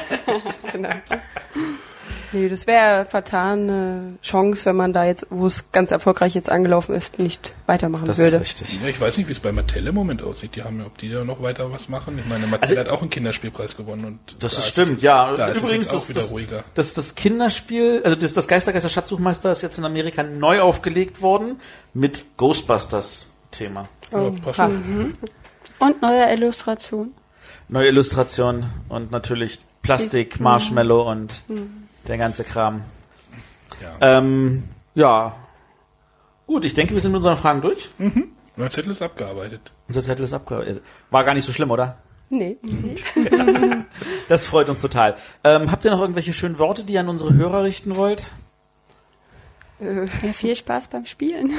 genau, viel Spaß beim Spielen. Solltet ihr Kinder haben, äh, guckt euch ein paar Spiele an. Äh, ich werde mir auf jeden Fall dieses Helden von Cascaria auf jeden Fall nochmal angucken. Und wenn ich feststelle, das ist eigentlich ein Familienspiel, dann werde ich nochmal nachhaken, warum das nicht in der Spieleabend approved Reihe ist. ähm, ansonsten und natürlich für unsere Hörer, wenn ihr irgendwelche Erfahrungen gemacht habt mit Kinderspielen im Allgemeinen, mit Haberspielen im Besonderen, schreibt es in die Kommentare oder schickt uns eine E-Mail an. Info at bretterwisser.de. Ähm, oder ihr könnt natürlich auch den Kundendienst von Haber kontaktieren. Da habt ihr wahrscheinlich auch eine E-Mail-Adresse jetzt sofort parat. Info at haber.de. Sehr gut. Also bis August hast du jetzt noch Zeit, die einzelnen. Ansonsten einfach auf unsere Homepage gucken, www.haber.de und da findet man alle Infos. An der Stelle die Frage, warum finde ich da nicht die Anleitung zu den Spielen? Es gibt Findest alle? Anleitungen zu spielen. Ich habe sie nicht Sogar in gefunden. sämtlichen Sprachen. Guck noch mal richtig hin. Okay, ich, ich, ich unfähig wahrscheinlich. Manchmal gibt's mit Ö und OE und sowas, aber eigentlich äh, gibt's sogar nee, zu die den Spiele Spielen finde ich, aber ich finde bei den Spielen dann die Anleitung nicht. Das ist da rechts so ein Kasten und da ist so ein Anleitungspöppelsymbol und da musst du auf deine Sprache. Wow. Das? Ich krieg das hin. Und da und, falls ich mich verlaufe und bei den Möbeln lande, weiß ich, das ist selber schuld. Es gibt sogar noch Anleitungen von Spielen, die nicht mehr im Programm sind. Sogar alle alten kann man sogar noch finden. Okay, gut zu wissen. Sehr schön. Sehr schön. Ähm, ich werde jetzt mal nicht sagen, was wir nächste Woche ausstrahlen, weil das weiß ich jetzt gerade nicht im Bin Kopf. wieder in ein Zeitloch gefallen. wir sind wieder in ein Zeitloch gefallen. Äh, ansonsten, wie gesagt, wir danken uns bei euch fürs Zuhören. Wir danken uns bei unseren beiden Gästinnen für die zahlreichen Antworten, die wir bekommen haben. Und Gerne. äh, wir sind total froh, dass wir das jetzt im Kasten haben und äh, sehr glücklich, dass es eine schöne Sendung geworden ist. Und von da aus gesehen sagen wir jetzt Tschüss. Tschüss. Tschüss.